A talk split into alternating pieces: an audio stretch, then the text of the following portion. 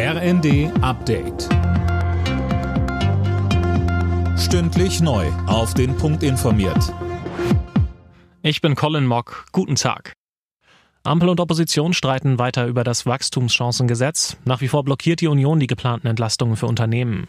CDU und CSU wollen durchsetzen, dass die Bauern auch weiter günstig Diesel tanken können. Vor dem Hintergrund hat Wirtschaftsminister Habeck eine Regierungserklärung zu den, in seinen Worten, kläglichen Wirtschaftsaussichten abgegeben. Er setzt darauf, dass sich die Lage unter anderem durch privaten Konsum verbessert. Wir sind nach zwei Jahren, wo die Menschen durch die Inflation, wo die Inflation das Einkommen aufgefressen hat, an einem Punkt angekommen, wo, wieder mehr Geld im Portemonnaie übrig bleibt. Und damit auch die Möglichkeit, die Binnennachfrage, den Konsum anzuhebeln, deutlich gestiegen ist. Fanvertreter haben sich nach dem geplatzten Investoreneinstieg bei der deutschen Fußballliga zufrieden gezeigt. Auch etwa die Bundesliga-Clubs VfB Stuttgart und FC Augsburg begrüßten den Schritt.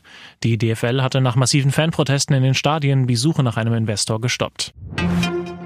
Der Bund Deutscher Kriminalbeamter fordert das aus für das neue Cannabis-Gesetz. BDK-Chef Peglo bezeichnet es in den Funke-Zeitungen als praxisuntaugliches Regelmonster. Mehr von Tim Britztrup. Der Kleinhandel werde durch die Pläne legalisiert. Dealer könnten bis zu 25 Gramm bei sich tragen. Außerdem könne die Polizei nicht unterscheiden, ob der Stoff legal angebaut wurde oder nicht. Gegenwind kommt auch vom Deutschen Richterbund. Es wird befürchtet, dass Zehntausende Altfälle neu aufgerollt werden müssen, weil es auch einen rückwirkenden Straferlass geben soll. Alleine in Köln wären die zuständigen Richter damit rechnerisch ein Jahr beschäftigt, heißt es vom Richterbund. Die Krise am Bau macht sich auch in den Kassen der Bundesländer bemerkbar. Laut Statistischem Bundesamt sind die Einnahmen aus der Grunderwerbsteuer eingebrochen. Im ersten Halbjahr 2023 lagen sie bei 6,3 Milliarden Euro, ein Drittel weniger als im Vorjahreszeitraum.